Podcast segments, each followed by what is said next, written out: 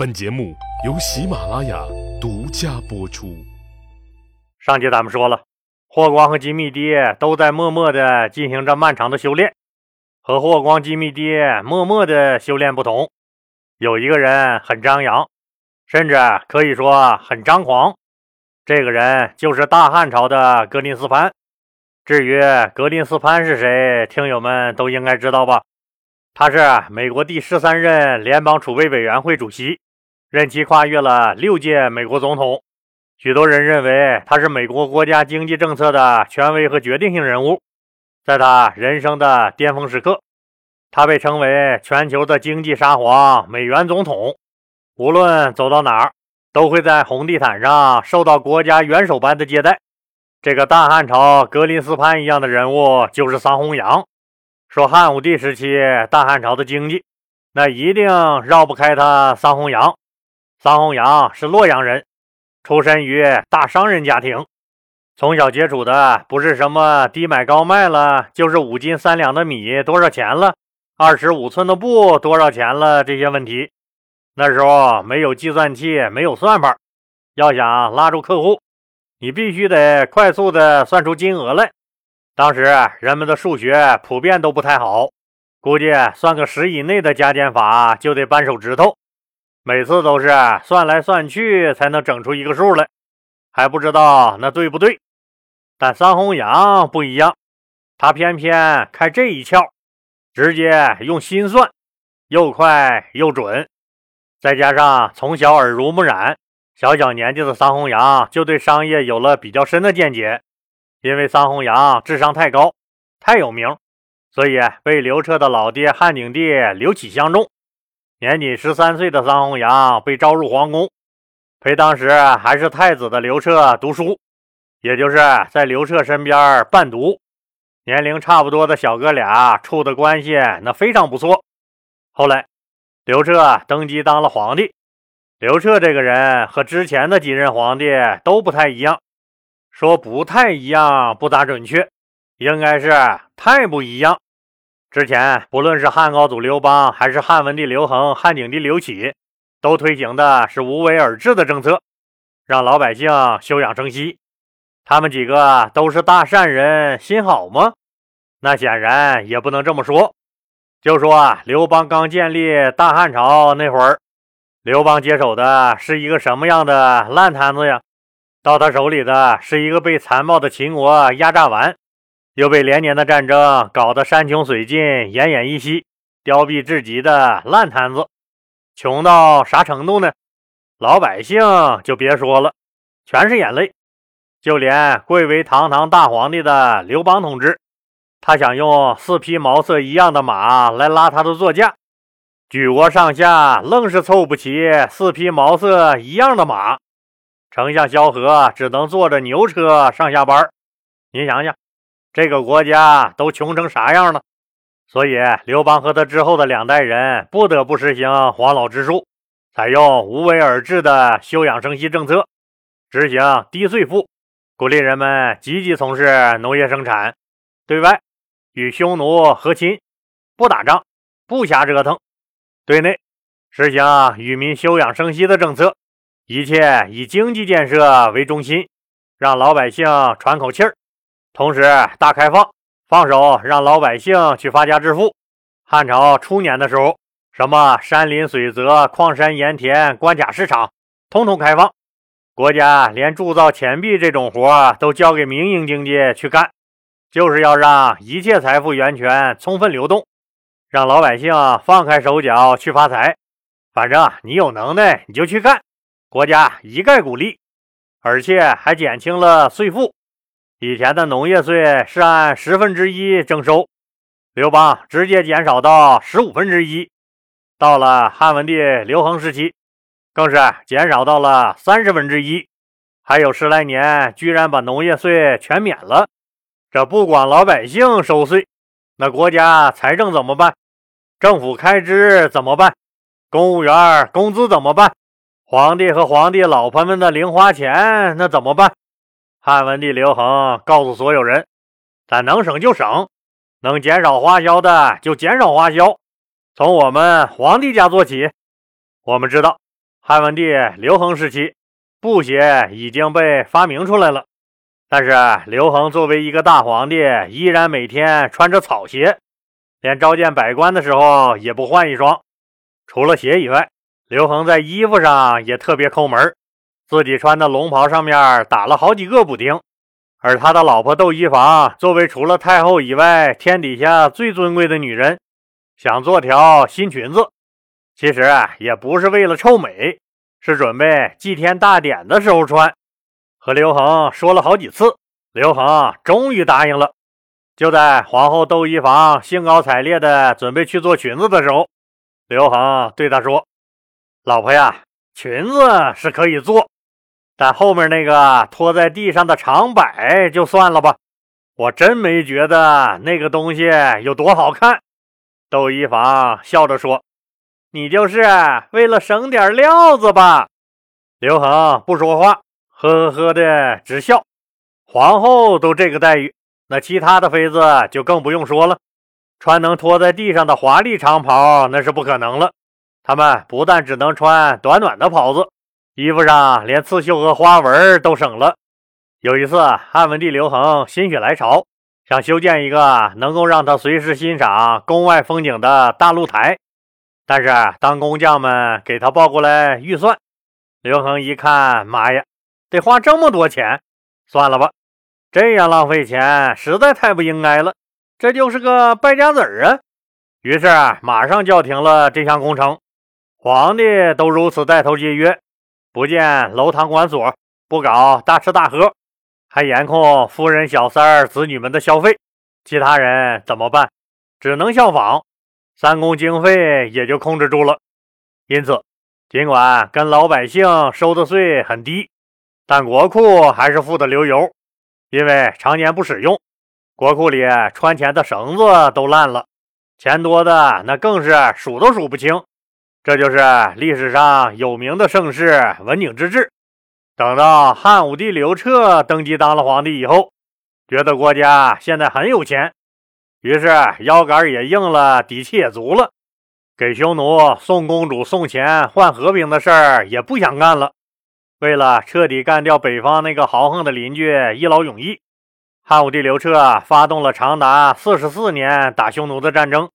虽然当年的小伙伴桑弘羊有很能算的特殊技能，俩人关系还贼拉的铁，但刘皇帝继位的前几年根本用不着他。啥样的人才需要算计啊？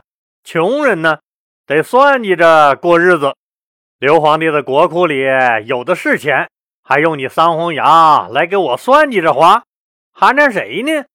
所以刘皇帝也就用不着桑弘羊。刘彻除了大规模的向北征讨匈奴，还派张骞出使西域，开通丝绸之路，再开发西南夷，又出兵南越，哪像那不要钱，烧的都是钱，甚至不打仗的时候也在烧钱。没办法，家大业大，不花点钱，总觉得事情没做到位，寒碜。比如说啊，当年匈奴的浑邪王率几万人来投降汉朝那次，为了大汉朝的威仪和对外宣传的需要，刘皇帝在全国征发了好几万辆车去迎接他们，给他们的赏赐那更是天文数字。不管是打仗、文化宣传还是装逼，那可都是要大把大把的花钱的。没几年的时间，不但把自己国库里的钱浪完了。而且连他太爷爷刘邦、爷爷刘恒和他爹刘启积累了几辈子的财富，也都花了个精光光，政府陷入了尴尬的财政窘境。哎呀，这一下子可咋整？刘皇帝一开始也不太慌，没钱就想法搞钱呗。来钱最快、最省事的项目，当然就是上调各项税收的比例，虽然简单粗暴。但效果那是杠杠的，立竿就能见影。但是农业税，也就是田租这些，如果比例设定的过高，就会引起老百姓的反感，而且还会影响刘皇帝的名声。刘彻是啥人啊？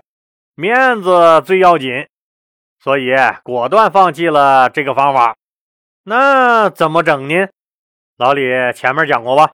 被逼疯了的刘皇帝为了快速搞钱，脑洞大开，设立武功爵，开始卖官只要你舍得花钱，不但可以封爵，还能减罪。后来又树立了一个爱国典型，就是老李前面刚讲过的，多次捐钱给政府的那个河南人卜氏。汉武帝刘彻不仅对他封官进爵，赏赐良田，中央政府还趁热打铁，下发了关于学习卜氏同志优良作风的重要通知，号召全国人民，尤其是富豪们，向卜氏同志学习，积极向国家捐款。理想很丰满，现实很骨感。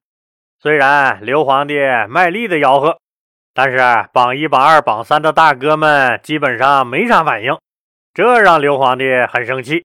眼看着国家经济就要硬着陆，非得把脑袋摔几个大包不可。刘皇帝也急了，质问财政部部长郑当时：“这钱怎么这么不禁花？你赶紧给我想办法解决呀！”但正当时情急之下提出的由国家垄断盐和铁生产的办法没有落到实处，效果也不是很好。这时候，汉武帝刘彻突然想起了那个精于算计的桑弘羊，别扯犊子了，经济上的事儿还是让懂经济的人来干吧。公元前一一五年，刚过完四十岁生日的桑弘羊被任命为了大农中丞。大农中丞就是汉朝财政部最高长官大农令的副手，相当于财政部部长助理或者是副部长的角色。桑弘羊大管家的生涯终于开始了。当桑弘羊同志踌躇满志地走马上任后，惊讶地发现自己这个大管家已经没啥可管的了。不是说皇帝是最大最富有的地主吗？当然了，理论上是这样。但大地主家不是被败的已经没有余粮了吗？相反的，那些个什么大地主的远方亲戚了、家人了、朋友了，一人占有一块地方收租子的小地主们，活的那都很滋润。他们所在的诸侯国或者封地已经不属于大地主刘彻了，已经都分给他们了。而且这帮子小地主们胃口越来越大，到处找漏洞。甚至没有漏洞的时候，自己扛个铁锹也要挖出一个洞来钻国家的空子，目的当然是为了少交税、多捞钱。面对四处漏风漏雨的国家经济，桑弘羊并没有像前任那样拆东墙补西墙，而是一上来就展示出了自己的精明算计和对宏观经济的超前理解。他决定逗一逗小地主们。小地主们当然也都等着看他这个专家怎么打经济牌。桑弘羊握着手里的牌，跳过什么溜单出小对子、三带一之类的常规玩法，上来就扔炸弹，大家直接懵逼。还带这种玩的？这货咋不按套路出牌呢？这个炸弹轰的一声爆炸了，四个点落地，炸出四个大坑来。分别是算民告民令、统一币制、假民公田和西北屯垦，啥意思呢？老李一个个来说。第一项措施，算民告民令，民就是穿铜钱用的绳子，算民就是国家向商人征收财产税、车船税，告民就是对瞒报漏报税收的举报收缴制度。大白话就是对大商人这些有钱人征税。同时鼓励告发瞒报家产的行为，彻查偷税漏税，严惩逃税漏税的人。反正逮住就往死里闹。不但财产会充公，人也要发配充军。总之就是要把老百姓的钱挤出来交给政府。第二项措施，统一币制，这个没啥可说的吧？把铸币权收归中央，地方和老百姓谁都不能再搞了。第三项措施，假民公田，就是把国有土地租借给失去土地的人耕种。大白话就是政府转让土地的使用权。第四项措施，西北屯垦，就是在西北无人区搞生产建设兵团，开垦荒地屯田。只用了短短五年时间，国家的财政面貌就有了大的改观。什么叫专业？这就叫专业。然后弄钱有功的桑弘羊就顺理成章的变成了财政部一把手，五年干了四件大事儿从副部升到正部，仕途顺利的简直令人发指。现在自己是财政一把手了，桑弘羊觉得不能再像前五年那样小打小闹了，自己必须得干点大事了。虽然前五年把全国那些个大小地主们斗得挺狠，也整得够呛，但瘦死的骆驼啊比马大，那些大小地主家余粮还多得很，那就继续斗。大小地主们挣扎着，好不容易消化了上一副炸弹，都直着脖子瞪着眼睛等着桑弘羊出牌。只要桑弘羊正常出牌，他们就能跟着溜出去几张手里的烂牌。桑弘羊微微一笑，俩王，眼巴巴等着桑弘羊出牌的大小地主们，当时都昏死过去了，摇都摇不醒。那桑弘羊打出的对王是啥呢？咱们呢，下集接着说。老李希望听友朋友们动动您发财的小手，继续给老李的节目点红心、打 call 和转发到朋友圈、微博、头条、QQ 等社交媒体上。让更多的人都能听到老李讲的故事。当然，如果条件允许的话，老李很希望听友们都能加入老李的西米团，不但能享受收费节目免费听和超前听等七大权益，还能被老李添加为好友，有了一个咱们双方互相交流的私人空间。老李人生阅历丰富，又是研究历史出身，也有一定的社会地位。